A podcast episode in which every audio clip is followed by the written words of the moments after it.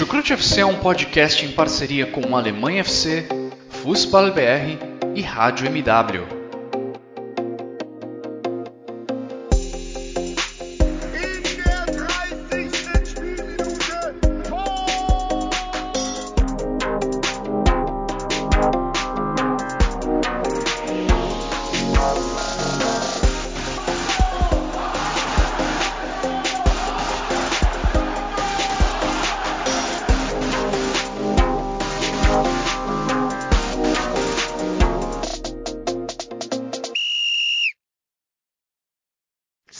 Muito bem-vindos, fãs da Bundesliga. O meu nome é Guilherme Ferreira e eu recebo vocês para mais uma edição do Chucrute FC.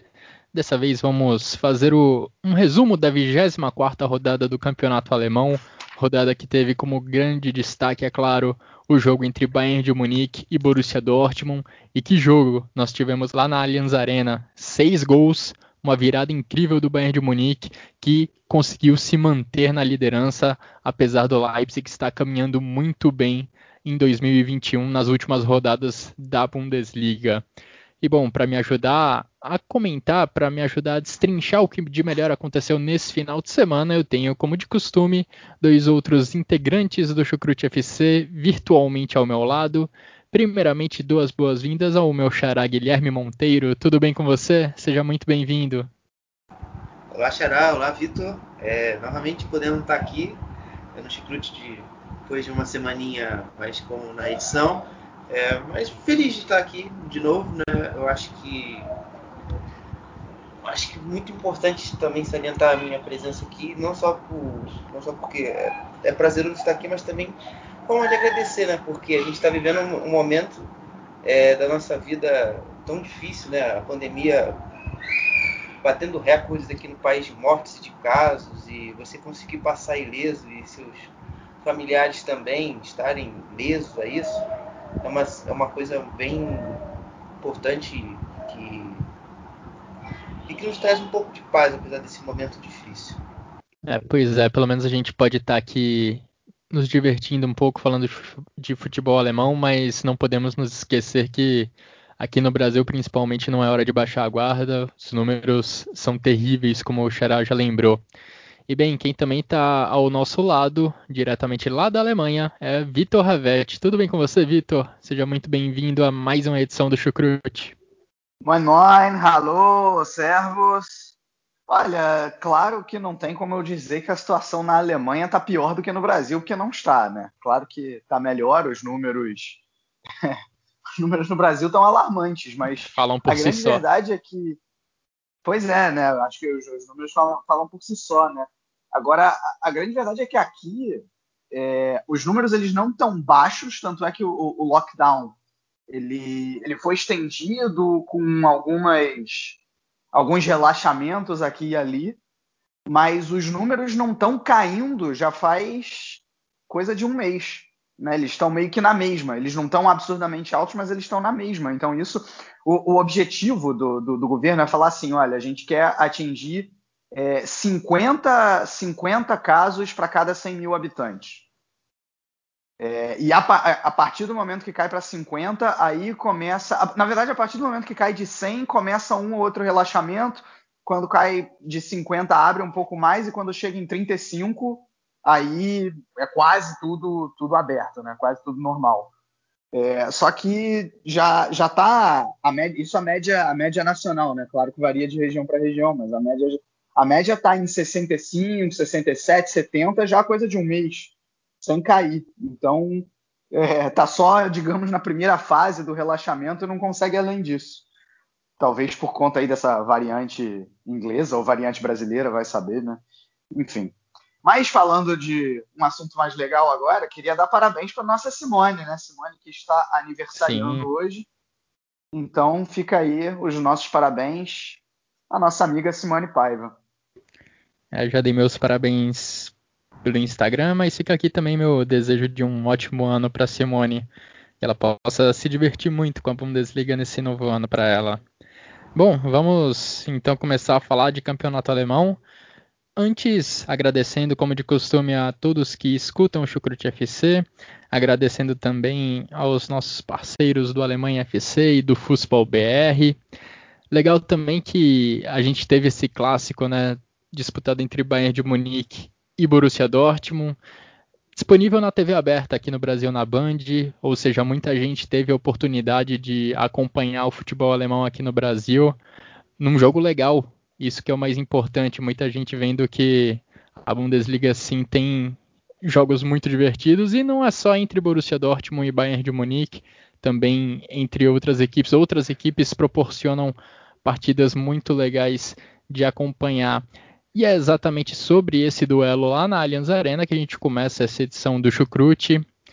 Um jogo que parecia estar indo muito bem no caminho do Borussia Dortmund, Erling Haaland começou extremamente bem a partida, marcou dois gols em menos de 10 minutos, deixou o Borussia Dortmund ali no caminho da vitória, mas o Bayern de Munique foi implacável, empatou o jogo ainda antes do intervalo, virou já no finalzinho e venceu por 4 a 2. Bayern de Munique que corria risco de sair dessa rodada na segunda colocação, manteve a liderança, manteve a dianteira de dois pontos diante da equipe do Leipzig. E olha, para mim, foi uma atuação de melhor time do mundo do Bayern de Munique. A gente não vinha vendo uma equipe do Hansi Flick ser tão regular nessa temporada. A gente não vinha vendo uma equipe tão dominante em alguns jogos, mas contra o Borussia Dortmund, e aí principalmente considerando o nível do adversário, foi uma atuação de altíssimo nível do, ba do Bayern em alguns momentos lembrando até aquele time que teve grandes atuações lá em Lisboa na reta final da última Champions League, pressionando demais o adversário lá no campo de ataque, não deixando o adversário sair da defesa. O Bayern de Munique fez um pouco disso contra o Borussia Dortmund, principalmente no primeiro tempo. Conseguiu sufocar o time do Edin Terzic por longos períodos da partida. E os pontas, Sané e Coman, acabaram correspondendo às expectativas, dois jogadores que foram decisivos para essa virada, Vitor. Foi de fato uma grande atuação, pelo menos para mim, do Bayern de Munique, graças a essa, toda essa pressão que a equipe conseguiu colocar, não deixou o Borussia Dortmund jogar durante boa parte do jogo e lá no ataque teve em Sané e em comando dois caras que infernizaram a defesa amarela. Engraçado, eu vou, vou discordar em parte de você. É, eu achei que foi, não achei um jogo de altíssimo nível do Bayern de Munique eu achei um jogo bom. Achei um jogo bom, um jogo ok. Não, um, jo um jogo ok não, um jogo bom, ok, um jogo bom. Né? Porque, assim, para começar, você pega os, os 20 primeiros minutos do Bayern e nisso não foi um jogo bom, definitivamente.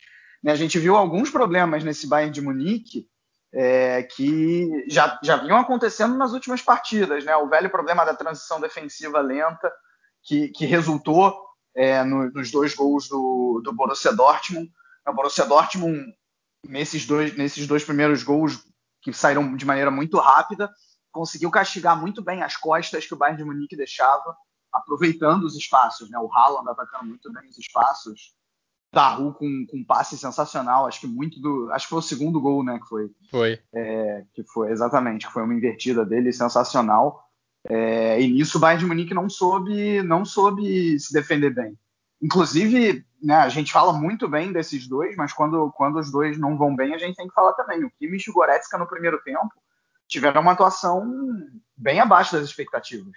Claro, se recuperaram muito bem no segundo, e inclusive o Goretzka fazendo gol, mas eu achei que o, o, o primeiro tempo do Bayern, em especial os, os 15, 20 primeiros minutos, foram é, foram bem abaixo. É, e aí, ok, depois melhorou e, e se aproximou do, do Bayern de Munique que a gente está acostumado a ver. Mas mesmo assim, é, você realmente teve o, Sané, o Sané e o Coman jogando muito bem e, e, o Lewandowski mais uma vez brilhando, né? Isso, isso realmente foi bom. Agora, o outro que teve uma partida apagada e que a gente já viu jogar muito mais foi o Thomas Miller. Então, acho que seja no individual, seja, seja no coletivo, é, eu, eu, confesso que eu já vi jogos melhores do Bayern de Munique nessa, nessa temporada mesmo. É, acaba, que, acaba que os quatro gols eles mascaram um pouco, um pouco essa atuação boa do Bayern de Munique, né? Parece que ela, que ela foi sensacional, mas sei lá, não acho enfim, acho que está claro, né? Não, não achei que, que tenha sido. Agora, de todo jeito, eu acho que o, o, o principal que o Bayern de Munique demonstra nessas situações, e a gente já discutiu aqui isso várias vezes, não é nem necessariamente a questão tática, é a questão técnica, que obviamente é muito boa, né? Você tem um, um Lewandowski na frente para fazer um hair trick. E um jogo que, se você for sair desse, desses três gols, ele talvez nem tenha ido tão bem, mas né, um, o cara faz três gols, então já dá para dizer que ele é o nome da partida, óbvio. Fez só é, três gols. Só três gols, né? Só, só, mais nada. Então, óbvio que ele é o nome da partida e, e brilha nesse sentido.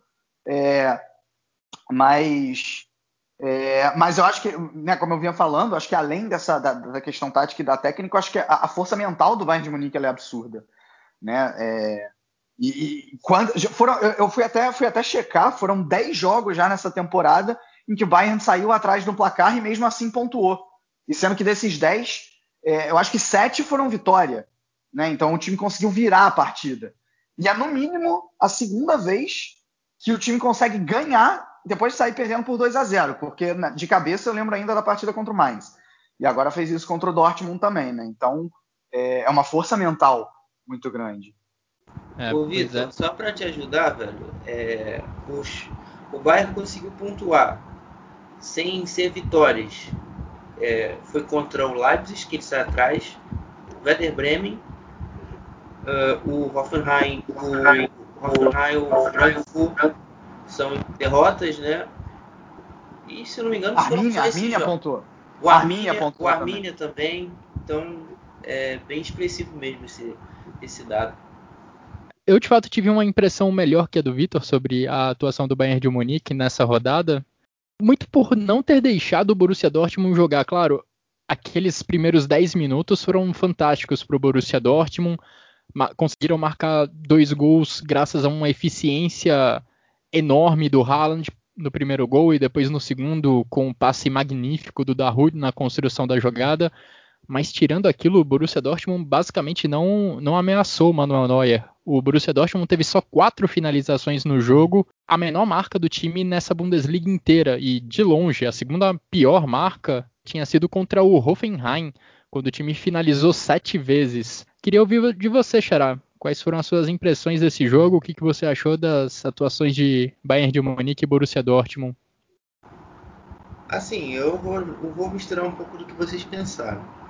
Eu acho que ali os primeiros 11 minutos do Borussia Dortmund foi um surto coletivo, foi um delírio, mas foi um delírio que eu pude curtir. Eu pude pensar em algum momento que eu ia chegar aqui hoje feliz da vida.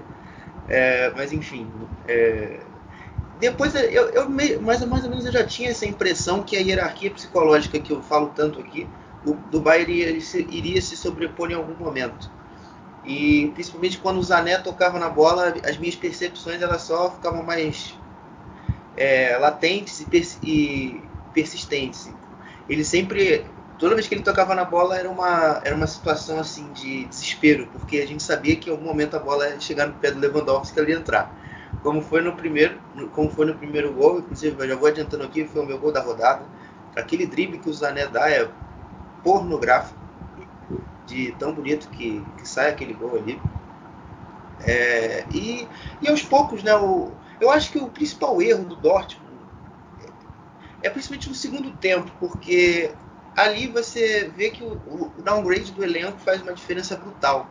Quando você perde o Haaland e você coloca o Tiggs, é, você já perde muito em técnica. E o Borussia e o Bayern também naquela inteligência dele soube deixar o, o Borussia um pouco com a bola para até mesmo próprio, os dois times respirarem um pouco, né? Porque o jogo estava muito intenso. E, e, e você também tem a sabedoria que em algum momento o erro do Dortmund ia aparecer, como sempre, como toda vez é, havia com o Tigres, o Tigres não conseguia dominar uma bola. E aí ficava aquele bate e volta, e água mole em pedra dura, tanto bate até que fura. Eu acho que, infelizmente, eu acho que não consigo nem trazer um culpado coletivo. Eu acho, eu acho que, infelizmente, aí vai de novo na conta do Vatsky e do, e do Zork aí para você ter uma reposição do Ellen Haaland chamada Stefan Tiggs porque você não tem um outro jogador de uma característica semelhante, é um pouco mais experiente, com um pouco mais de técnica para dar para o seu treinador. Uh, e também acho que a leitura do Terzic, acho que talvez um erro dele, foi a questão de não tirar o Meunier em nenhum momento do jogo. É, ele estava com cartão amarelo, ele fez uma falta bem boba e sempre correu risco ali de ser expulso. Mas enfim, é, é difícil você falar até mesmo de algum grande erro coletivo assim. Foram muito mais erros individuais, né? Porque quando você conseguia recuperar a bola, o Schultz matava todo contra-ataque. Você não conseguia ter uma profundidade ofensiva. Quando você tentava circular a bola e tirar a velocidade do jogo, o Tiggs matava uma jogada. E veio o rolo compressor e, e a sabedoria do Bahia para conseguir, quando recuperar, ter paciência, circular a bola e chegar aos gols. Eu acho que foi um jogo de. parecia é, aquelas peladas de jogadores mais velhos, é, de cascudos, contra adolescentes. Porque a inteligência do Bahia foi, foi brutal nesse jogo. Para você saber dosar o ritmo, para você acelerar nos momentos certos, para você se impor e conseguir chegar à vitória com uma facilidade bem grande. E em nenhum momento, eu, eu, eu diria que o Borussia teve, talvez só naqueles 11 minutos mesmo, alguma superioridade coletiva. Porque toda vez que o Borussia subia a pressão, era um buraco imenso e o Bayern tinha muito campo para correr. E isso é um problema constante nos derbys. Eu reclamo isso há muito tempo. É, e, e quando conseguia tirar, às vezes, a bola da pressão, você errava. Então, você não tinha progressão na frente. Aí você ficava naquilo. De perde, perde, vai, recupera, acelera o jogo, chega no ataque, bola com perigo. Eu acho que talvez o único ponto ali que eu consiga trazer de positivo seria os defensores, o Kahn, o Zagadou, o Hummels. Eles sim fizeram um grande jogo. É, para mim também, a partir ali dos 10 minutos do primeiro tempo, o Bayern de Munique assumiu as rédeas do jogo e foi só uma questão de saber o quanto a defesa do Borussia Dortmund ia conseguir resistir. Agora, a história desse jogo passa muito pelos desfalques do Borussia Dortmund, desfalques importantíssimos de Jadon Sancho, de Rafael Guerreiro, que estão ali, pelo menos na minha opinião, são dois dos quatro principais jogadores do time na temporada, acompanhados do Haaland e do Hummels.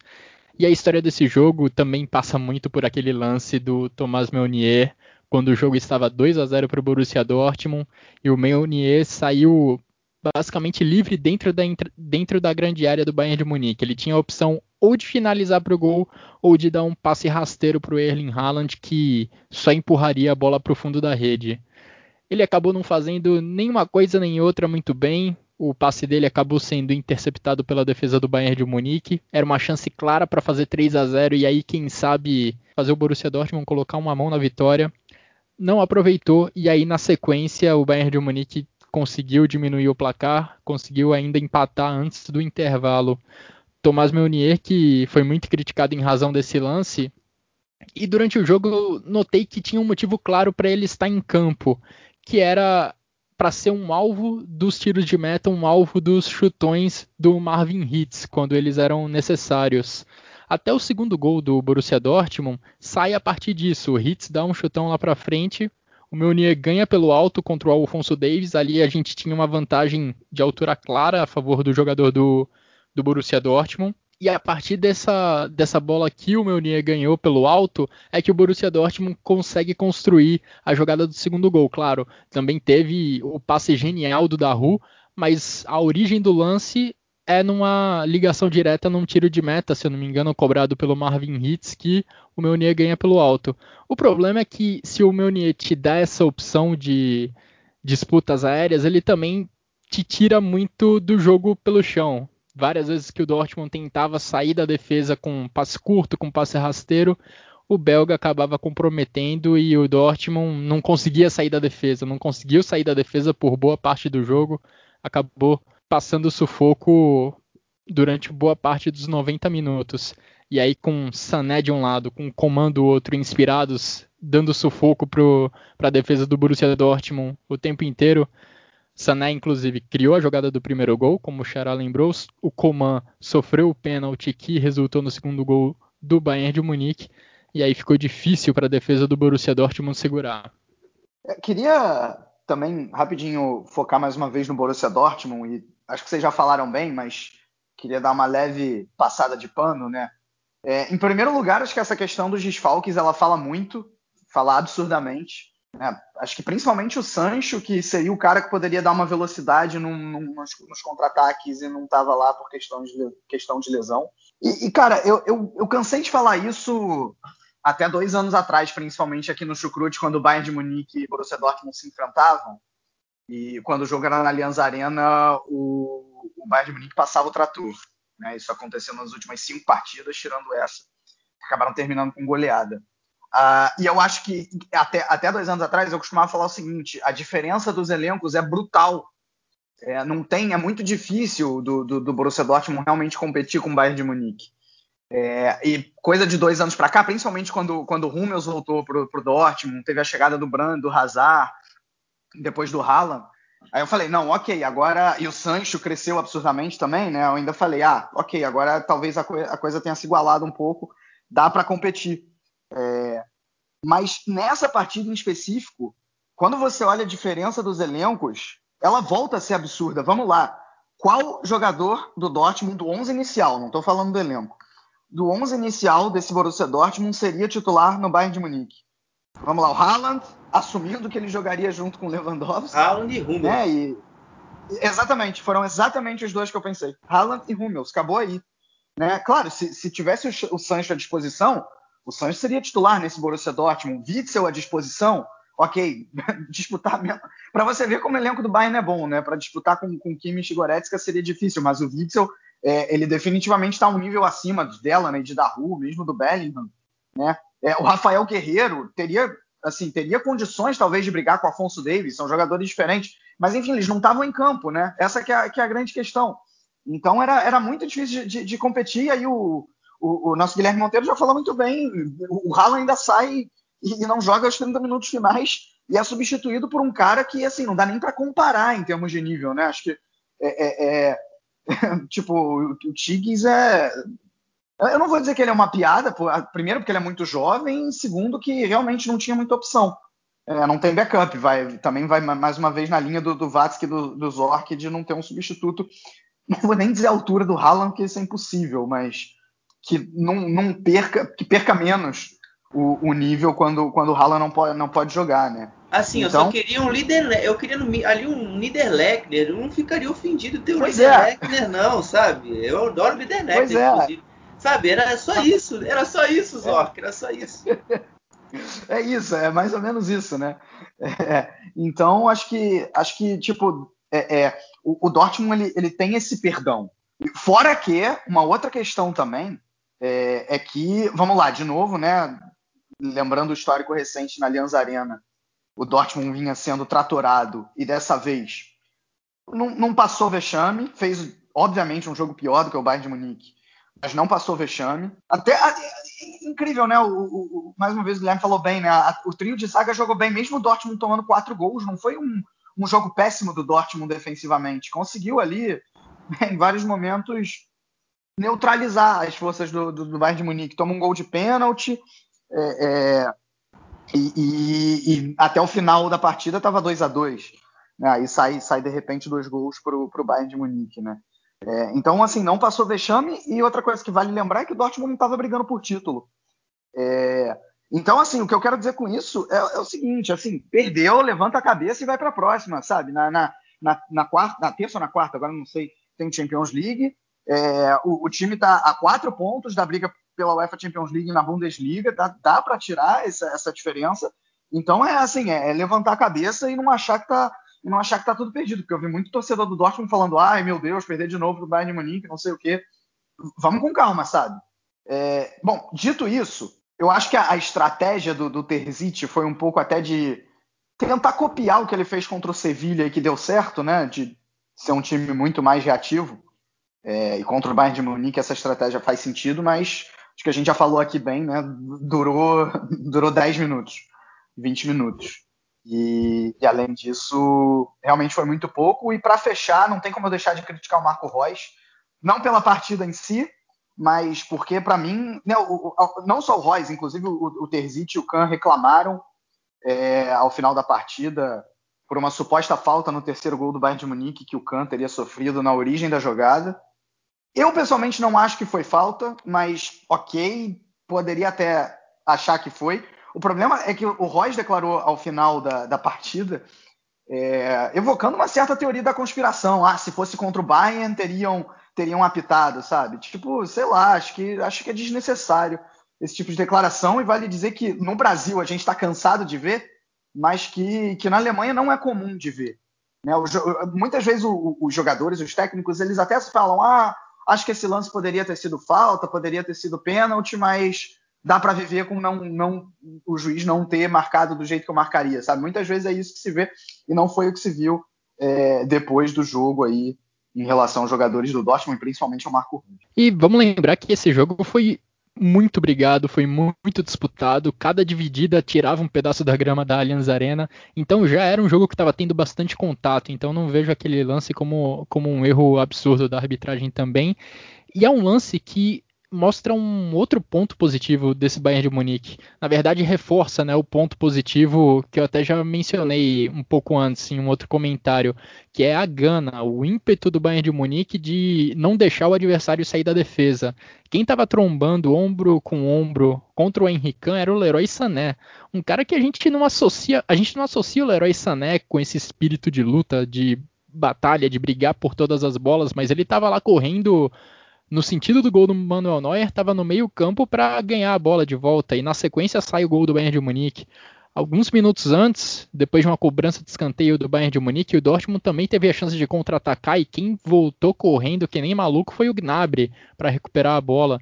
Então, acho que esse espírito que o Flick consegue de algum jeito colocar na cabeça dos jogadores de brigar por todas as bolas, de não deixar o adversário sair de trás, foi fundamental para essa vitória e o Sané ganhando aquela dividida contra o Henrique nos minutos finais é um exemplo muito claro disso.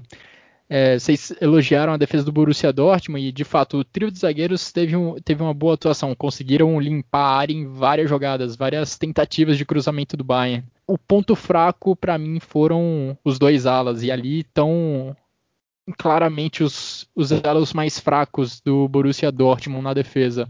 Meunier e Schultz acabaram não conseguindo controlar Sané e Coman. Os dois pontas tiveram um, um dia muito inspirado, partiram para cima da defesa do Borussia Dortmund usando velocidade, usando habilidade várias vezes, e eles foram decisivos para essa virada da equipe do Hansi Flick.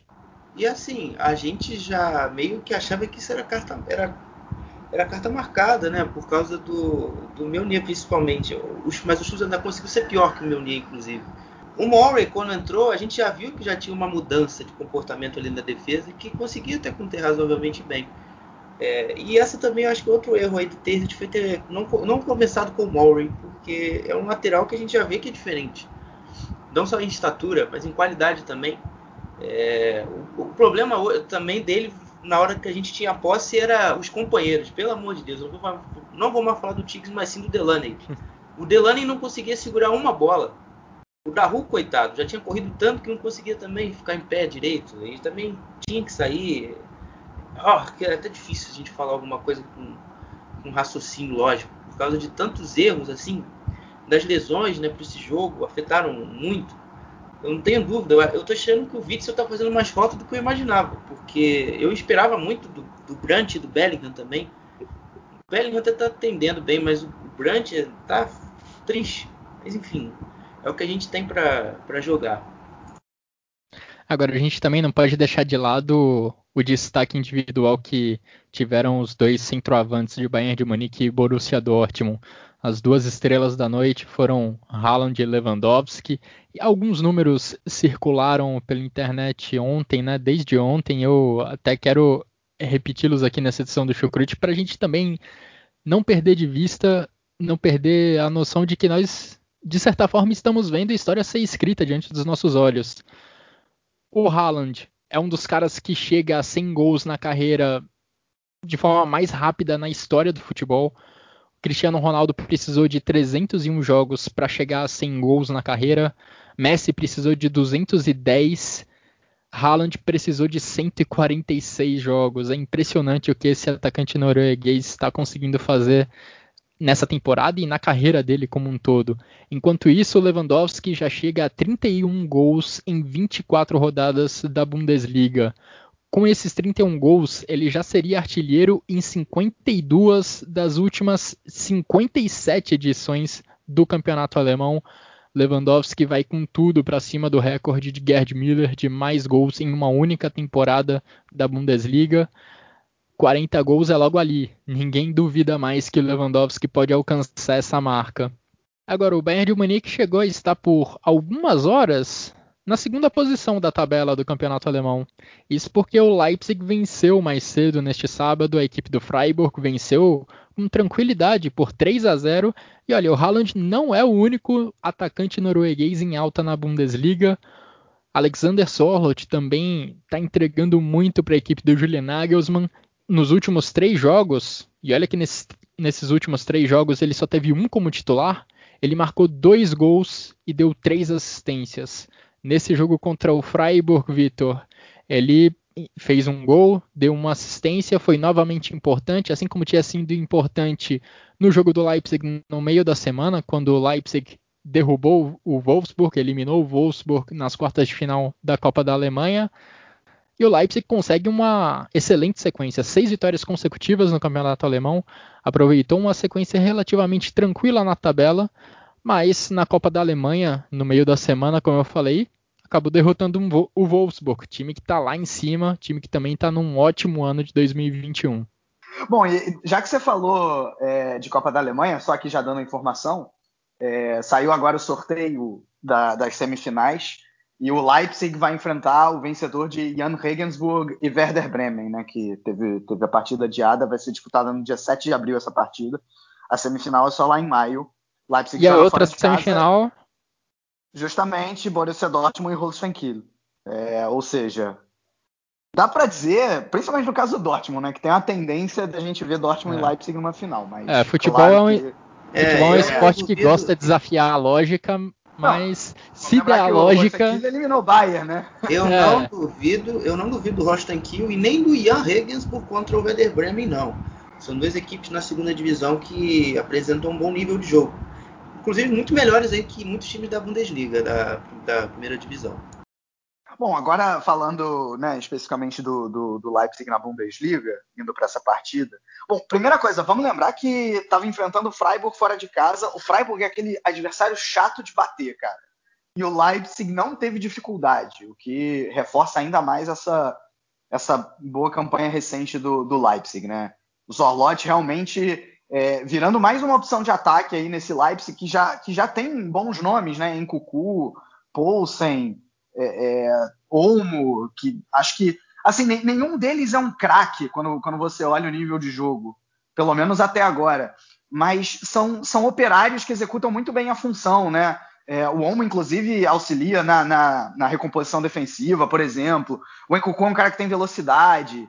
É, é o Zorlot tá, tá, se provando aí um bom finalizador, cabeceador, né? O Poulsen é um cara que sabe fazer pivô, muitas vezes quando, quando lança, quando, quando ele é lançado em bola longa, ele consegue manter a bola no ataque bem. Né? Assim, como eu falei, não são craques, muitas vezes erram no, ao longo dos jogos, mas estão funcionando muito bem nesse ataque do, do Leipzig aí.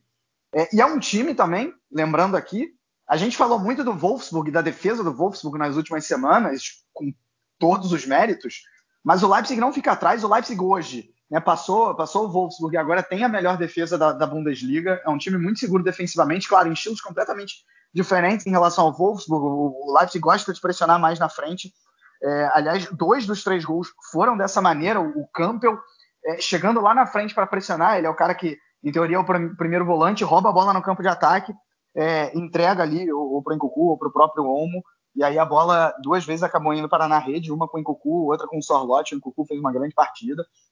É, e, e, e, voltando nessa questão da defesa, né, o time gosta de pressionar lá na frente, mas quando, né, quando essa, essa primeira pressão ela é, ela é vencida, a recomposição é relativamente rápida. Então né, o Leipzig vai, vai realmente é, é, se mostrando sim como um forte candidato a, a fazer frente ao, ao Bayern de Munique e, por que não, lá no final ganhar essa Bundesliga, né? Já digo, inclusive, desde já, 3 de abril, guardem essa data, teremos é, Bayern de Munique contra RB Leipzig.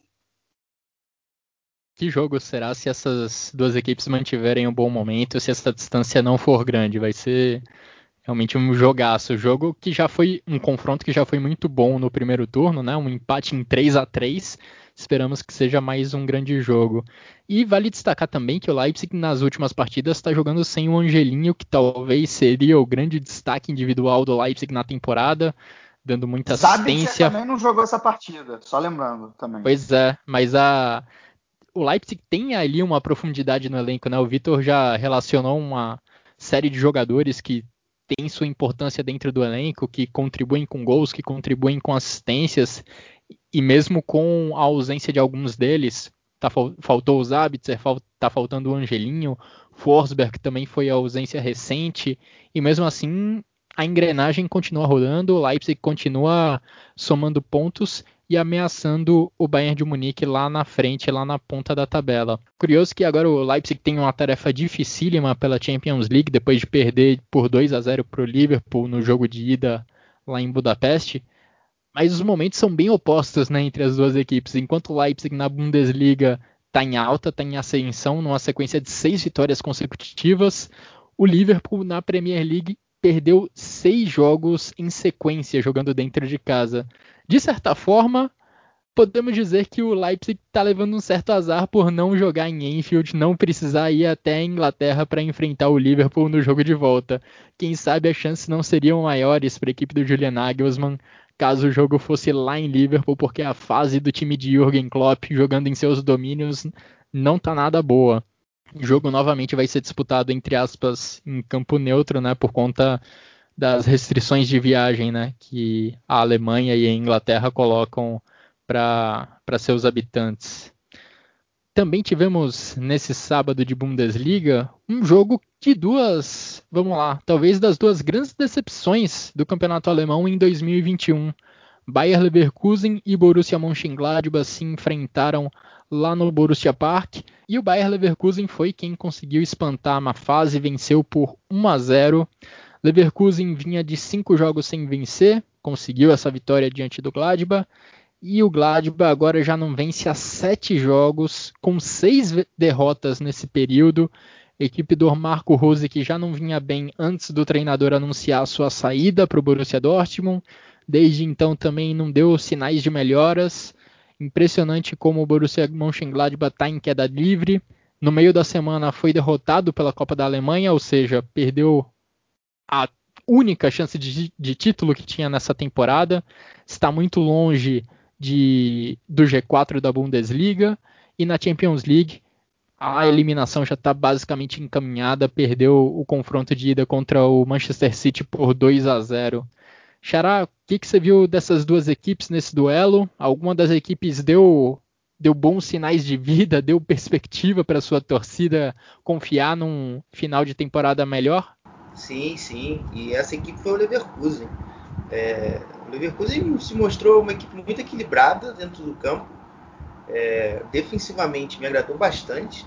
Era uma equipe que buscava sempre emparelhar a formação de acordo com a organização do Gladbach no campo de ataque. Ou seja, o Gladbach se armava uns 3, 2, 5. 2 no meio, 3, 3 defesas e 5 na frente.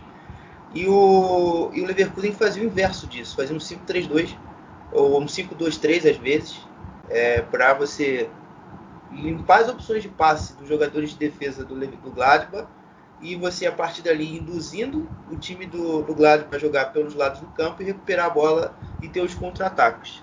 E essa estratégia funcionou bem, porque quando você recuperava a bola, você tinha um lado esquerdo com o brasileiro Wendel fazendo um, um bom jogo é, somado ao Demir Bay e o, o, que deu muito trabalho para cima do Leimer no jogo. O jogador foi muito interessante ali no 1 contra 1, nas jogadas de drible. É, deu muito trabalho. O Chic, além do gol, foi muito participativo ali com aqueles pivôs, né, jogando bem de costas, conseguindo ser bem ativo naquela fase do jogo.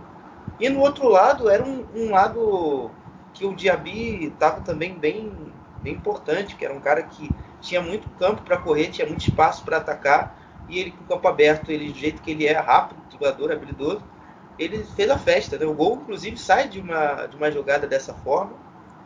É, ele também já tinha. O gol foi muito parecido com o lance do primeiro tempo, né? Que o Chic chuta, só que ele pega mal na bola e o zagueiro do Gladbach consegue cortar. E foi dessa forma aí que o, que o Leverkusen conseguiu é, sim, fazer um, bom jogo, é, na, na, na, minha visão. É, e o Gladbach, assim, era muita inversão de bola na busca do Ben Sebaini, que era, coitado, era um deserto ali. Ele era ele mais ninguém, porque o Wolf novamente muito mal, é, o Lázaro inconstante, enfim. É, foi uma atuação assim do Gladbach muito pobre. A gente via que às vezes uma jogadinha ou outra ali de alguma infiltração é, dos jogadores, mas muito pouco mesmo. O Leimer, que defensivamente deixou bem a desejar, até que ofensivamente não foi tão ruim. Ele, inclusive, dá uma boa chance de gol no primeiro tempo pro, pro Player, se não me engano, que ele chuta de fora e, e obriga o, o, o Grill, o Leonardo Grill, a fazer uma boa defesa, jogar a bola para escanteio. O Wolf depois também finaliza no gol, apesar de uma partida ruim, mas muito pouco do Gladbach e que defensivamente também, nos momentos de transição, bem, bem ruim. É, faltou muito para o Gladbach aí, dá até mesmo uma esperança para um momento melhor dessa, desse transcorrer da temporada. É impressionante como está indo ladeira abaixo essa temporada do Gladbach. Nesse período sem vencer, nos últimos sete jogos, o Gladbach não marcou gol em quatro partidas. E chama muita atenção mesmo como a equipe não consegue criar chances de gol. Na semana passada até marcou dois gols contra o Leipzig, mas foram muito mais fruto de lances pontuais. Teve um pênalti também no meio do caminho. Foram muito mais fruto de lances pontuais do que fruto de uma construção, de um, de um bom momento do Gladbach no jogo, construindo e propondo lances de ataque. Então tem, tem tudo para ser um final de temporada bem melancólico para Marco Rose e ficam os questionamentos se a equipe, se o Max Eber, por exemplo, vai conseguir segurar caras como Alassane Plea e Marcos Johan diante aí desse, desse cenário de talvez não disputar Champions League, talvez não disputar nem Europa League. Será uma intertemporada, será um, serão meses bem movimentados lá, em, lá no Gladbach, porque vai passar por troca de treinador, quem sabe novos jogadores. Serão meses bem movimentados, não é mesmo, Vitor? Como que você vê essa situação das duas, das duas equipes, de Gladbach e de Leverkusen?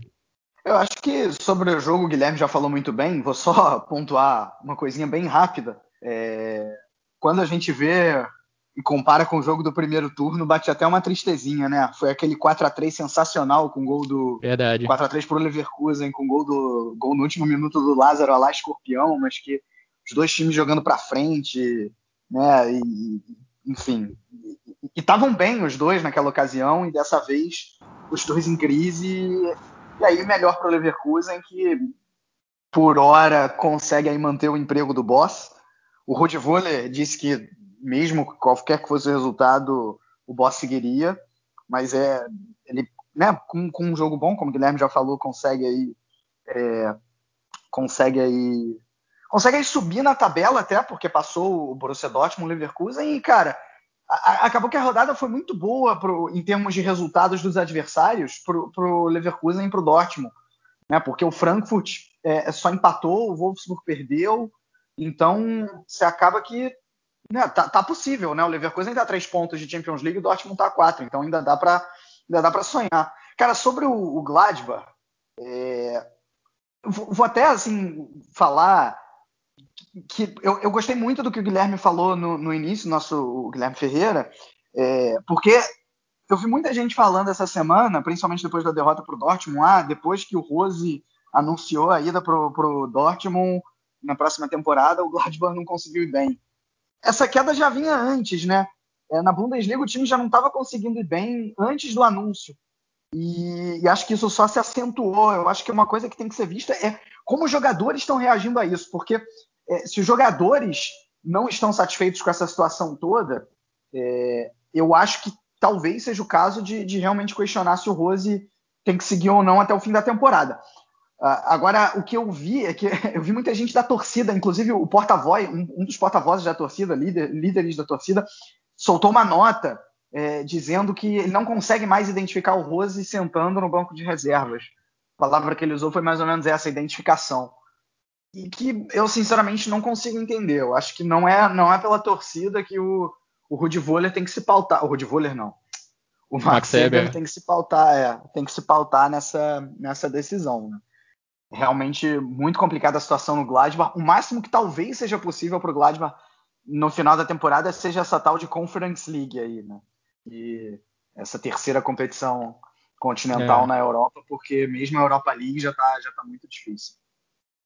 Pois é, são dois clubes que acho que não estão sabendo lidar muito bem com esse calendário cheio, com essa necessidade de dividir atenções entre Bundesliga e competição europeia. O Leverkusen acabou de cair fora da Europa League, o Gladbach está quase caindo fora da Champions League.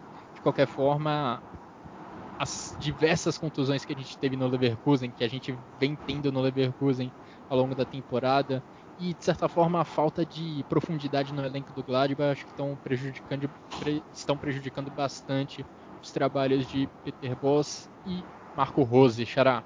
E outra coisa, né? Eu, eu só, você disse meu palpite aí, eu acho que Neuhaus, principalmente esse que já está muito assediado pelo mercado, do Turan, é. numa eventual é, não ida à Champions League, eu acho dificilmente ficarão. E essa decisão do treinador do Gladbach até mesmo é uma coisa meio que a gente não tem muito um norte, né? Eu já vi rumores de Ten Hag, já vi rumores de até mesmo Florian Kohfeldt, que o Werder Bremen tem dado um jeito, né? Inclusive eu elogio, daqui a pouco a gente vai falar um pouquinho do Werder Bremen. Conseguiu dar uma cara diferente para esse time. E que também eu identifico que tem um certo, uma, um certo sentido se você for atrás, mas uh, eu fico um pouco temeroso aí para uma, uma chegada dele, porque é um cara que nunca viveu um contexto ainda de competição europeia, por mais que quase tenha chegado lá. É um treinador ainda que inexperiente, só treinou o Werder Bremen, apesar de ter bastante tempo, é, enfim, coisas para o futuro, mas que preocupam, sim, no, no, o Gladbach para a sequência de uma próxima temporada. É uma nuvem que paira sobre o Gladbach, né? Essa possibilidade de perder jogadores caso a equipe não se classifique para competições europeias. Uma nuvem que também pode sobrevoar Dortmund caso não chegue a vaga na Champions League. Vamos ver as respostas para essas perguntas quando a temporada terminar. Agora, dois times que já estão em momento. estão tendo temporadas melhores, que estão correspondendo melhor às expectativas ao longo dessa Bundesliga, são o Eintracht Frankfurt, principalmente o Eintracht Frankfurt, que recebeu o Stuttgart nessa rodada, duelo do terceiro melhor ataque contra o quinto melhor ataque da Bundesliga. Mas olha, Nesse final de semana, eu diria que as defesas prevaleceram, Vitor. As duas cedendo poucas chances de gol. Hinteregger de um lado, Mavropanos do outro, dois talvez dos principais destaques individuais do jogo. São duas equipes muito ofensivas, né, que querem sempre ter o controle do jogo para construir ataques e chegar no gol adversário, mas para conseguir isso, tanto Frankfurt contra Stuttgart também precisam marcar muito forte tentam não deixar o adversário sair de trás. E foi esse aspecto do jogo deles que acabou se, sobre, se sobressaindo nessa partida. O placar final foi de 1 a 1. O Stuttgart abriu o placar, o Frankfurt empatou logo na sequência, mas pelo menos para mim foi uma partida em que as defesas acabaram levando a melhor sobre os ataques. Acho que a leitura, a tua leitura é perfeita. É, é bem, é bem nesse sentido mesmo. Né, eu, eu, até aqui na, nas minhas anotações eu escrevi né, que assim, talvez. Não, não, isso foi longe de ser um jogo ruim, bem longe disso. Mas eu esperava mais. Só que agora que você, você falando tudo isso, não, para para pensar, não, não foi um jogo ruim. Foi um jogo em que as, as defesas sobressaíram sobre os ataques. E, e, e, isso não necessariamente caracteriza um jogo ruim. Até porque, mesmo quando os times tentavam atacar e paravam nessas defesas, dava para ver que eles tinham alguma ideia ali, né? Não era, não era só na base do chutão, passe para o lado e acabou. Não, né? O, o Frankfurt tentando, como sempre, é, utilizar muito o Kostic pelo lado esquerdo, não por coincidência é ele que faz o gol justamente chegando na área pelo, pelo lado esquerdo, já tinha feito um gol igual, que Sim, acabou sendo anulado idêntico. por um impedimento anterior, né? É, e, e o, o Stuttgart, num nível menor, explorando muito Borna Souza também, é, que já, já virou tradição. Borna Souza fazendo uma excelente Bundesliga. É, e, e, tentando chegar, tentando chegar no, no, ataque dessa maneira, né? Mas como você falou, acabou que eles é, é, tanto o Mavropanos quanto o Hintereg e as defesas acabaram, acabaram sobressaindo, né? Então foi um jogo bom em que é, é, acabou tendo, na minha opinião, até um, resultado, um resultado mais justo. Agora, só uma questão fora de campo do, do Frankfurt. É, o Fred Bobic, que é o, o, diretor da equipe, anunciou que vai sair após o verão. E muita gente coloca nele a responsabilidade do Frankfurt estar onde está hoje, né? Quatro anos atrás, quatro temporadas atrás, o Frankfurt disputou playoff contra o Nuremberg e, e conseguiu vencer, acabou ficando na primeira divisão. E aí o Bobic chega e, e, melhora muito, né? O time consegue ganhar uma Copa da Alemanha, chega na final de outra, semifinal de Liga Europa. Na temporada passada se classificou para a Liga Europa, tem feito Bundesligas bastante honestas, bastante dignas, e ele está saindo aí, ao que tudo indica, indo é, para o Hertha Berlim. Então vamos ver como é que o Frankfurt vai reagir a isso. E tem um outro ponto também, né, Vitor? Não é só o Fred Bobit que está saindo, Bruno Hubner, que está, digamos ali, um degrau abaixo do Fred Bobit, é o diretor, diretor esportivo do Eintracht Frankfurt, também vai deixar o clube ao final dessa temporada. O Eintracht Frankfurt vai fazer uma grande mudança, vai passar por uma grande mudança ali no seu departamento de futebol, nas pessoas que pensam o futebol do Eintracht Frankfurt. Uma coisa tá certa, o cara que era responsável pela, pelo scout, pelo departamento de análise de mercado do Eintracht Frankfurt, o Ben Manga, vai assumir um cargo superior, vai subir um pouco na hierarquia, vai ser um dos responsáveis por pensar o futebol do Eintracht Frankfurt, ajudando a substituir o Fred Bobit e o Bruno Hübner, mas é possível, é, acho que é até provável que chegue mais uma pessoa para fazer parte da direção do Eintracht Frankfurt, que de fato vai passar por uma mudança significativa ao longo dessa ao longo da próxima temporada, ao longo dos próximos meses. E você já adiantou, né, chamando a atenção mais uma vez para o desempenho do Philip Kostic, eu gostaria de ressaltar, de reforçar os, os elogios, porque é impressionante a influência que Sérvio tem no jogo do Eintracht Frankfurt ali pelo lado esquerdo.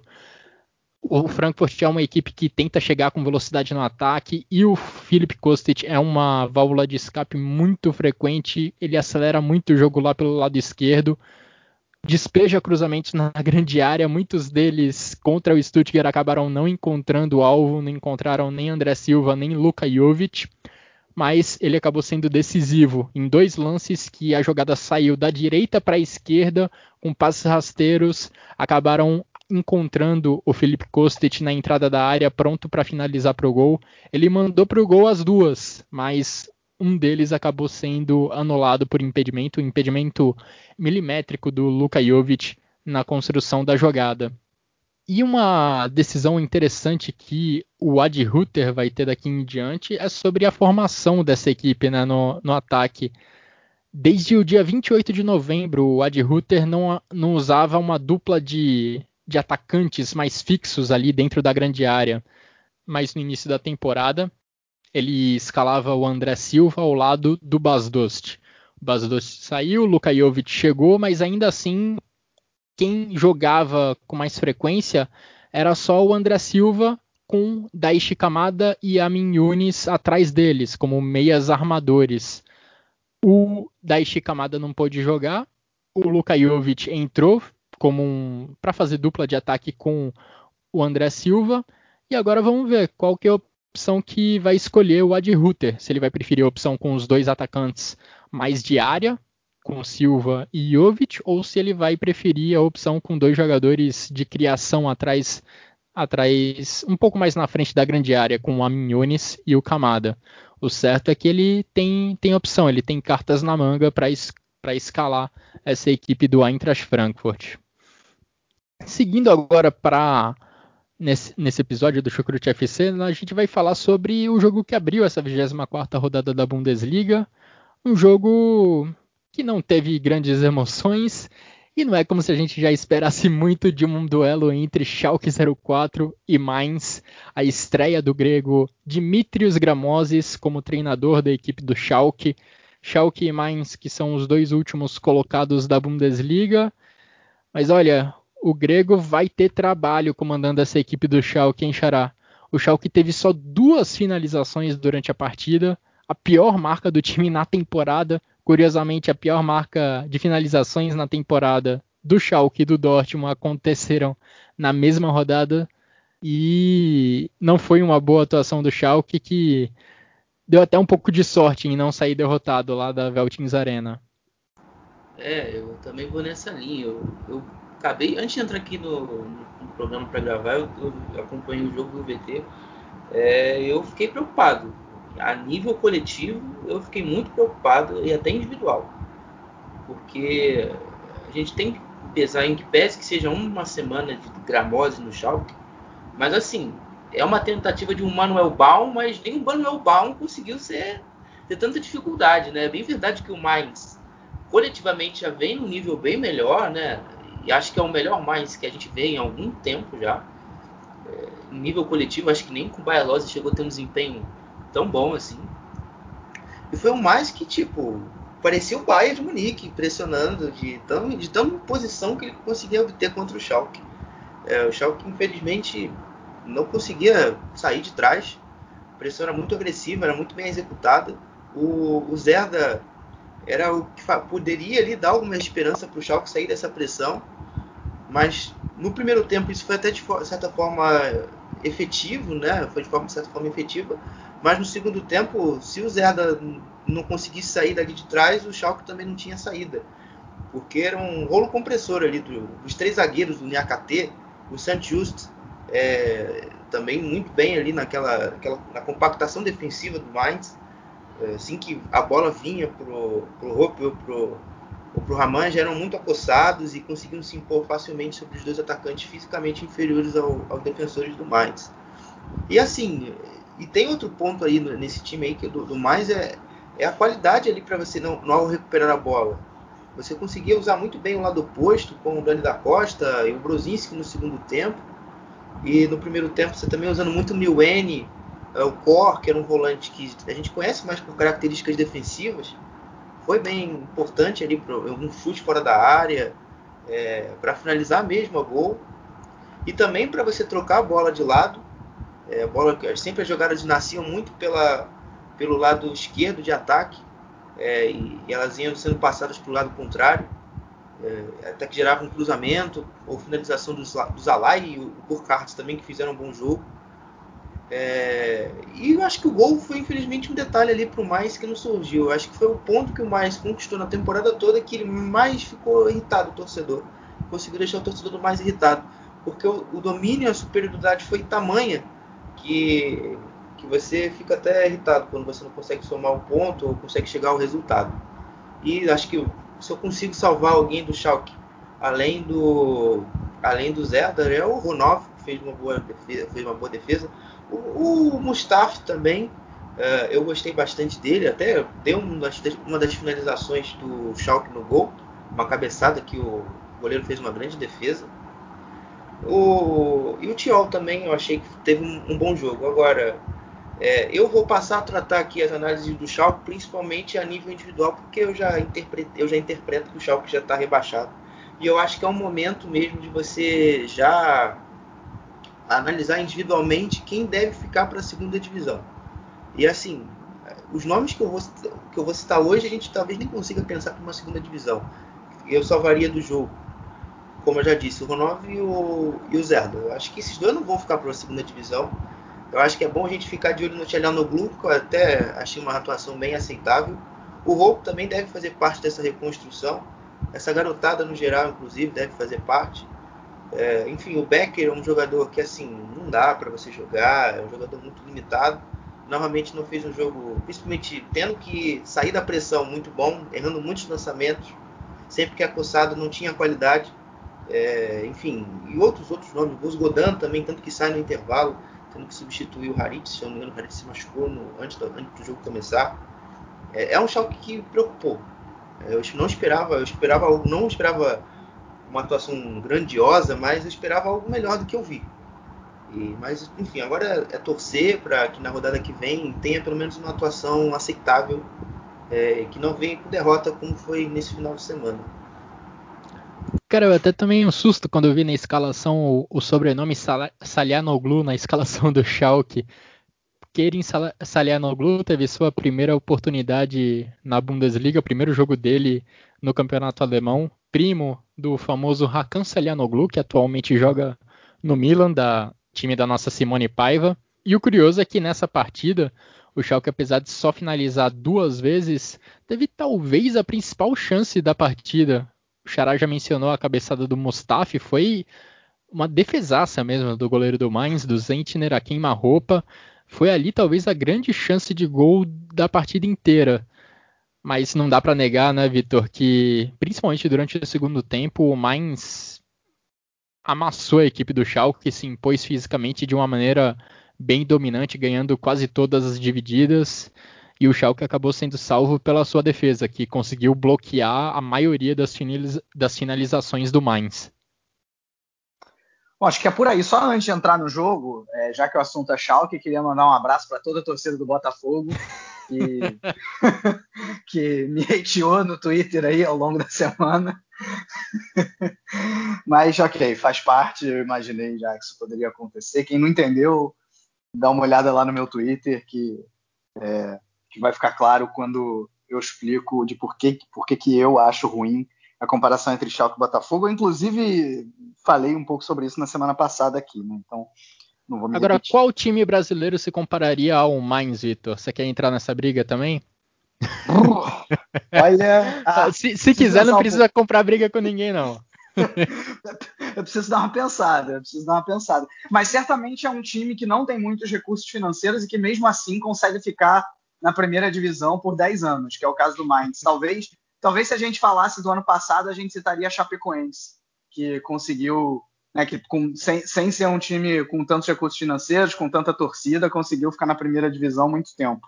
Pois Mas, é, até tem um certo carinho. Não sei se existe um carinho com o Mainz, né? Da forma como existe com a Chapecoense, não, mas não o Jürgen. Não, mas não, o Jürgen Klopp saiu de lá. Não, não, tipo assim. Nesse sentido, sim. Não, não, não, vou além na comparação, não. Acabou. É, eu já não, disse, é, eu já disse, eu nem, eu, tipo, eu disse não, é porque eu nem vou me alongar muito aí também, que esse negócio de comparação aí eu não faço nunca mais. É, eu, eu, eu, também não, não quero fazer, não. Vai lá, Vitor, siga com o comentário do jogo. Enfim, é, bom, falando então da Chapecoense, ou melhor, do Mainz, não. é, não, assim, bom, realmente, achei até que o Mainz fez uma boa partida, acho que se ela fosse jogada algumas vezes de novo, o Mainz ganharia em, sei lá, 7 em 10, vai. E acabou ficando no 0 a 0 é, Mas claramente, principalmente em desempenho, o mais cresce nas últimas rodadas com, com o Boas Svensson. Eu até diria que se você, você, se você for pegar esses últimos cinco colocados, que quem efetivamente briga para não cair, porque eu acho que o, o Augsburg já escapou, o Augsburg tem 26 pontos e o, o primeiro time da zona do playoff. O primeiro Sei time não, não, hein, Vitor? Ah, cara, é pela matemática, não é pelo desempenho, não. É, quando chegar agora, no, daqui a pouco no Augsburg, a gente pode falar, mas é, no, no, na, na, matemática mesmo são sete pontos para o Arminia, então acho que, mesmo com a Arminia com jogo a menos, acho que está relativamente tranquilo. Então, desses cinco times aí que brigam efetivamente pelo rebaixamento, né, Colônia, Hertha, Arminia, Mainz e Schalke, o Mainz é o que está jogando o melhor futebol, se você for olhar as últimas cinco, seis rodadas. É, isso se repetiu contra o Schalke. Cara, assim, o Schalke. É... Bom, para começar, o, o fez muitas mudanças, né? Vocês já falaram aí, Caleno Glu, é, Tial. É, mudanças táticas também, né? Entrou com, com três zagueiros, o Colasinati como um volante. O Colasinati não. Não, é, exatamente, o Colasinati jogando pelo Sim. meio como, como volante. Né? Então, algumas mudanças, acho que né, fazer qualquer avaliação do trabalho com ele não existe. Mas a constatação, é, é, na linha do que vocês já falaram, o time regrediu. É, porque é, em alguns momentos, você até viu um Schalke nas últimas rodadas que defensivamente conseguia produzir, conseguia se defender de alguma maneira. E dessa vez eu não vi isso, apesar de não ter sofrido gol. E, e atacou ainda pior. Né? Se nas últimas rodadas, de vez em quando chegava ali uma velocidade do Caligiuri aqui, uma subida do Caligiuri aqui, uma, uma boa bola parada a colar, né? Dessa vez vocês já falaram, só duas, duas finalizações. É, é, enfim, a verdade é que o time piorou. Um time que tem 10 pontos depois de 24 jogos, que piora depois de uma troca de técnico, pelo menos no primeiro jogo, né? Então, realmente muito complicada essa situação do Schalke. Pois é, o Schalke agora está oito pontos atrás no Mainz, nove pontos atrás do Arminia Bielefeld, que é o time que ocupa a zona de playoff. é um milagre que o Schalke precisa para escapar desse rebaixamento. Assim, é, se eu fosse colocar minha mão no fogo hoje para dizer que não está rebaixado, apesar da tabela indicar, eu, eu, é porque eu não gosto muito de negócio de pontos, é, matemática, eu gosto, eu gosto de negócio de desempenho. Então, a minha cabeça me fala que hoje eu consigo colocar o mais fora do que da zona, da zona de, de rebaixamento. Eu vou meio que esgotar aqui, ser um cara meio adiantado, meio apressado, e dizer que o mais não vai cair. O mais não vai cair nessa, nessa Bundesliga. É, eu acredito que hoje, tudo e por tudo que eu, desde que o Bois Stevenson chegou, o, o, mais eu acho que desde que ele chegou só teve um jogo ruim que foi contra o Stuttgart. Aquele jogo ali, de fato, foi bem ruim. Piores que ele disputou até agora pela equipe do Mainz. Mas fora isso, velho, foram desempenhos bons ou até regulares. E em relação ao Arminia, o Arminia nem joga futebol, parece. Comparado com mais, é bizarro. É... e os outros, né? O Schalke a gente não conta mais. O Augsburg também oscila bastante. Não me sinto tão confortável para falar que o mais o Augsburg já está fora do rebaixamento. O Hertha, eu consigo colocar o Hertha até um pouco à frente do Augsburg no, sentido de, segurança. Então, Concordo. Então é, é difícil a gente falar qualquer coisa de fato desse rebaixamento. Um rebaixamento que se a gente fosse colocar aí há 7, 6, 5 horas atrás, a gente já estaria bem, bem definido.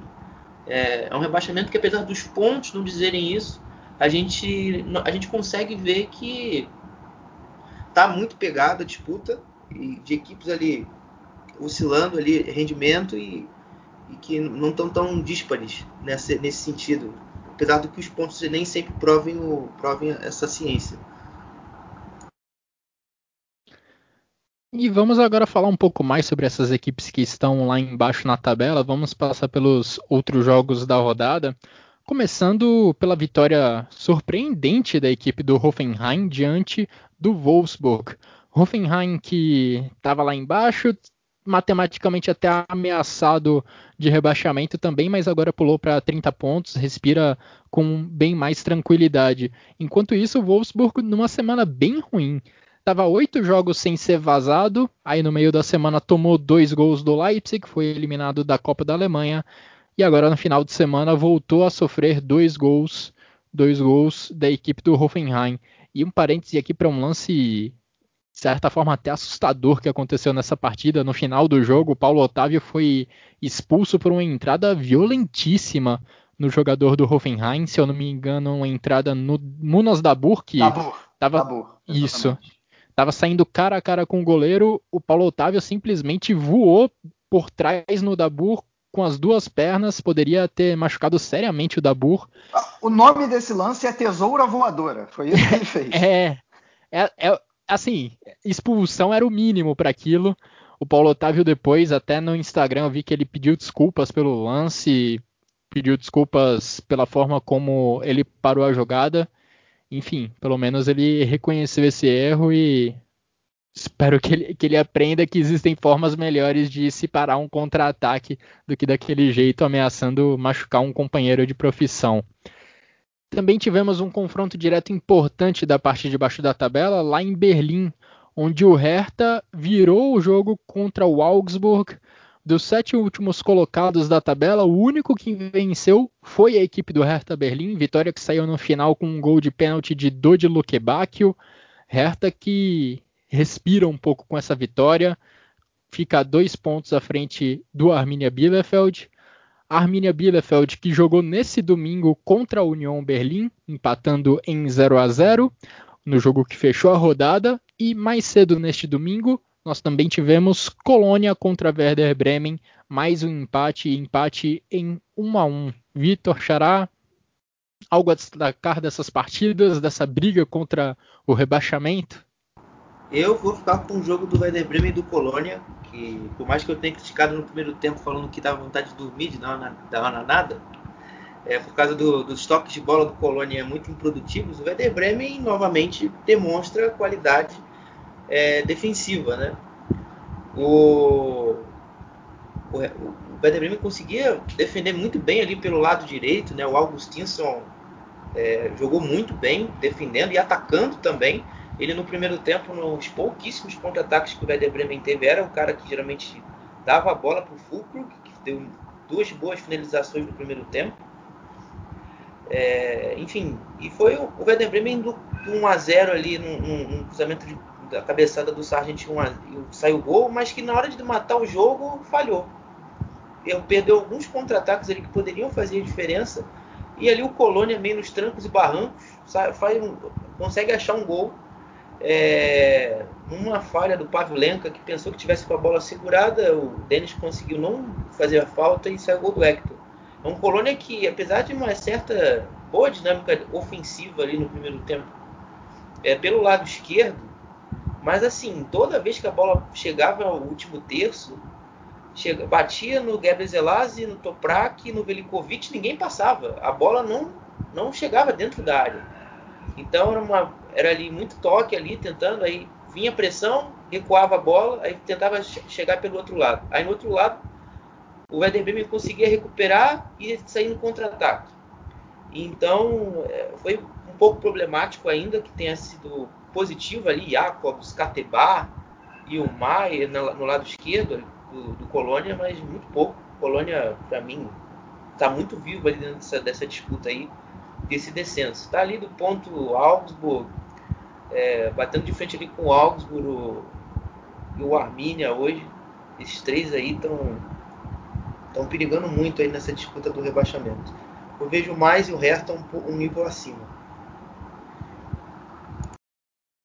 Bom, já que o Guilherme já falou de Colônia e Bremen, vou tentar falar aqui também rápido dos outros jogos. Esse Hoffenheim-Wolfsburg, para quem viu o Wolfsburg na semana passada contra o Hertha e contra o Leipzig no meio de semana, imaginou que poderia acontecer algo nesse sentido, né? Não a derrota, mas no mínimo sofreu o gol, né? O Paulo Otávio, além dessa tesoura aí, eu acho que nesses últimos três jogos ele, ele não foi exatamente bem. Ele vinha fazendo uma Bundesliga sensacional. Se Paulo Otávio via a gente, é, fica mais elogios do que críticas. Mas acho que nesses últimos três jogos, os gols, inclusive, eles, sa eles saem ambos do lado esquerdo nessa partida contra o Hoffenheim, do lado esquerdo do Wolfsburg, né, direito do Hoffenheim. Então é, é, pelo lado dele. Claro que não é só ele o problema, é, mas ele faz parte de uma, de uma engrenagem que, num certo momento, deu muito certo e que, nesses últimos três jogos, acabou, acabou dando problema, né? É, agora, de positivo no Wolfsburg, o Weghorst volta a marcar depois de quatro partidas, estava em um pequeno jejum. É, ele, inclusive, se irritou depois da partida, porque um repórter perguntou: Ah, e aí, vocês perderam as últimas duas partidas? Ele deu uma resposta bem mal educada, dizendo: Ué, você não tem visto a Bundesliga? Tipo, a gente não perdia dez partidas e agora a gente perde, você vem com essa pergunta? É, enfim, não ficou muito satisfeito, não. Weghorst, Hoffenheim, segunda vitória seguida se antes tinha alguma chancinha de rebaixamento, acho que agora não tem mais. O, o União Berlim, cara, uma vitória nas últimas sete partidas, queda absurda nesse segundo turno.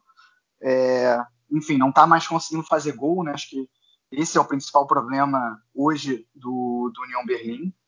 E esse, esse Hertha e Augsburg foi, foi também, assim, eu, eu, já, quem ouviu os últimos, os últimos episódios viu que eu já vinha elogiando o, o Hertha, pelo menos em desempenho, vinha uma melhora. E acho que nesse jogo contra o Augsburg isso se consolidou, mesmo sem Matheus Cunha, é, sem Matheus Cunha e sem, e sem Kedira, né, os dois machucados. Ele entrou com, com Piatek e Córdoba na frente, com muita bola longa, buscando justamente o Córdoba. O, o, ataque do Hertha funcionou legal. E, cara, o Augsburg, né, que a gente agora há pouco citou até, é, ele, é, ele é um time típico Raiko Herrlich, né? É, é um time que contra-ataque, né? Vamos lembrar, o Heiko Herrlich, o Bayer Leverkusen, que é um time que tinha muito mais recursos, muito mais material humano, né? É, era um time basicamente de contra-ataque. Ele transformou o Leverkusen na época num time basicamente de contra-ataque. No Augsburg ele basicamente faz igual.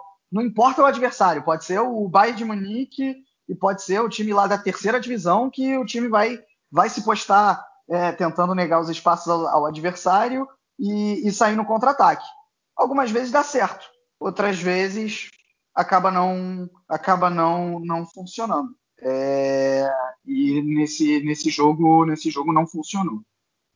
E como Agora só uma coisa que eu, que eu percebi aqui, eu falei que lá na hora do Schalke eu falei que de vez em quando o Schalke vai bem com umas subidas do Caligiuri, né? Parece que eu voltei dois anos no tempo. Não, não tem nada disso no Schalke, tá? O Caligiuri é justamente do Augsburg e de vez em quando são as subidas dele no Augsburg que dão certo.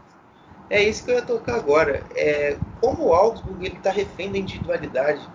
É, você vê agora que o Caligiuri e o Vargas estão em baixa, né? Como o Augsburg não consegue ter tanta produção ofensiva em transição, que era um ponto que eu elogiava bastante ali, principalmente no início da temporada, naquele naquele momento promissor ali da, da temporada, eu eu até destacava isso, né? Mas infelizmente se perdeu. As lesões também na defesa têm um papel importante nesse álbum. Eu acho que o Iago, a gente não fala tanto assim, mas ele a temporada do Iago é muito importante. Eu acho que nem o melhor torcedor do Augsburg esperava uma evolução tão brutal, porque a temporada passada dele foi bem ruim. É, claro, você tem a questão de adaptação e tal, mas ele nessa temporada se tornou um dos laterais mais importantes da liga para um clube, né, para um time. E o Iago, agora com o Pedersen, você vê que tem um downgrade muito grande é, de, de, técnica, de qualidade. E agora, para a gente avançar para a parte final dessa edição do Chucrute FC, vamos saber o que de melhor aconteceu na segunda divisão da Bundesliga nessa última rodada. Vamos com o Thiago Barbosa.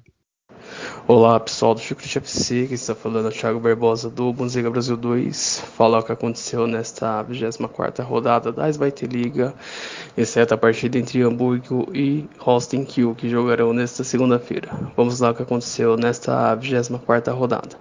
Nos jogos de sexta-feira, o Paderborn recebeu o Darmstadt numa partida movimentada e de viradas. Os lírios venceram por 3 a 2. No outro jogo da sexta-feira, o Lanterna Augsburg Kickers recebeu o Heidenheim e a equipe de Frank Schmidt venceu por 2 a 1. Nos jogos do sábado, o Argus Big Hour recebeu o Hannover 96 e ficou no 1 a 1. No duelo entre os primeiros colocados da tabela, o Greuther Furt, terceiro colocado, recebeu o atual líder Borrom e os Camundongos, mantendo um bom momento, venceram pelo placar de 2 a 1. Em outro jogo de duas equipes que vivem bom momento na temporada, o Karlsruhe recebeu o St. Pauli e ficou no empate sem gols. Nos jogos de domingo, o Eintracht Braunschweig recebeu o Sandhausen em duelo de equipes que lutam contra o rebaixamento e os Leões venceram por 1 a 0. O Fortuna Düsseldorf recebeu o Nuremberg e os Rottweils venceram pelo placar de 3 a 1. A partida entre Osnabrück e a Regensburg foi adiada para o dia 14 de abril por conta dos casos de Covid-19 na equipe da Baviera. Então a classificação ficou assim: o Borro na liderança isolada com 48 pontos, seguido do Rosenkiel com 45 pontos, o Greuterfurt o terceiro colocado com 43 pontos, o Hamburgo na quarta colocação com 42 pontos, mas pode retornar à vice-liderança se vencer a partida contra o Rosenkiel, e já na zona de rebaixamento, o Osnabrück entrou na zona de playoffs, está com 22 pontos, seguido do 17º Sandhausen com 21 pontos e o último colocado, o Augsburg Kickers com 15 pontos. Isso foi o que aconteceu nessa 24ª rodada da Zweite Liga. Um grande abraço a todos e até a próxima. Muito obrigado, Thiago. Nós também tivemos Bundesliga feminina nesse final de semana e nesse campeonato a gente tem três times sobrando. O Bayern de Munique continua liderando com 45 pontos, 5 à frente do Wolfsburg, que é o segundo colocado, que está 9 pontos à frente do Hoffenheim, que é o terceiro. O Hoffenheim venceu o Eintracht Frankfurt nessa rodada por 2 a 0. Bayern de Munique venceu o Freiburg por 5 a 1 e o Wolfsburg venceu o Meppen por 4 a 0. O Wolfsburg continua tentando perseguir o Bayern de Munique, mas o Bayern não dá sinais de queda, continua atropelando suas adversárias. Em 15 jogos nessa temporada da Frauen Bundesliga, o Bayern de Munique tem 15 vitórias, 59 gols marcados e apenas 3 sofridos. Impressionante a campanha bávara também entre as mulheres. A gente também tem o UEFA Champions League feminina. O jogo de ida, os jogos de ida aconteceram nesse último meio de semana. Os jogos de volta acontecem agora, já nesse próximo meio de semana. E tanto Wolfsburg contra a Bayern de Munique venceram e encaminharam as suas classificações para a fase de quartas de final da competição. Principalmente o Bayern, que venceu por 6 a 1 o Kasigurt, enquanto o Wolfsburg venceu a equipe do Lillestrøm por 2 a 0. E agora sim, chegando ao final dessa edição do Chucrute, quero saber de você, Vitor, quais são seus destaques da rodada e qual o seu golaço? O meu gol da rodada é o gol que não serviu para o Augsburg vencer, mas pelo menos foi um gol bonito, o gol do Benes é, que ele pega ali de voleio de primeira, faz um bonito gol. Destaques: Lewandowski, três gols, Encucu, essencial para o Leipzig, e Cadeira Beck, duas assistências para o Hoffenheim. E agora, Xará, quais são seus votos? Lewandowski, Haaland e Schick. E o gol? O gol do Lewandowski, o primeiro gol dele lá, depois daquele jogadaço do Zané. Verdade, você tinha anunciado até. Bom, meus votos vão para Haaland, Lewandowski e Kostic. E o gol da rodada para mim, vou no primeiro gol do Haaland pela dificuldade de finalizar ali no canto contra o Manuel Neuer. E assim a gente encerra essa edição do Chucrute FC. Muito obrigado, Xará. Muito obrigado, Vitor, pelos comentários, pelas análises nesse episódio que ficou um pouquinho mais longo que o normal, mas foi por um bom motivo. Foi para a gente se aprofundar nesse grande duelo entre Bayern de Munique e Borussia Dortmund. Espero que todos que nos acompanharam até aqui tenham curtido mais um episódio do Chucrute FC. Um grande abraço a todos e até a próxima.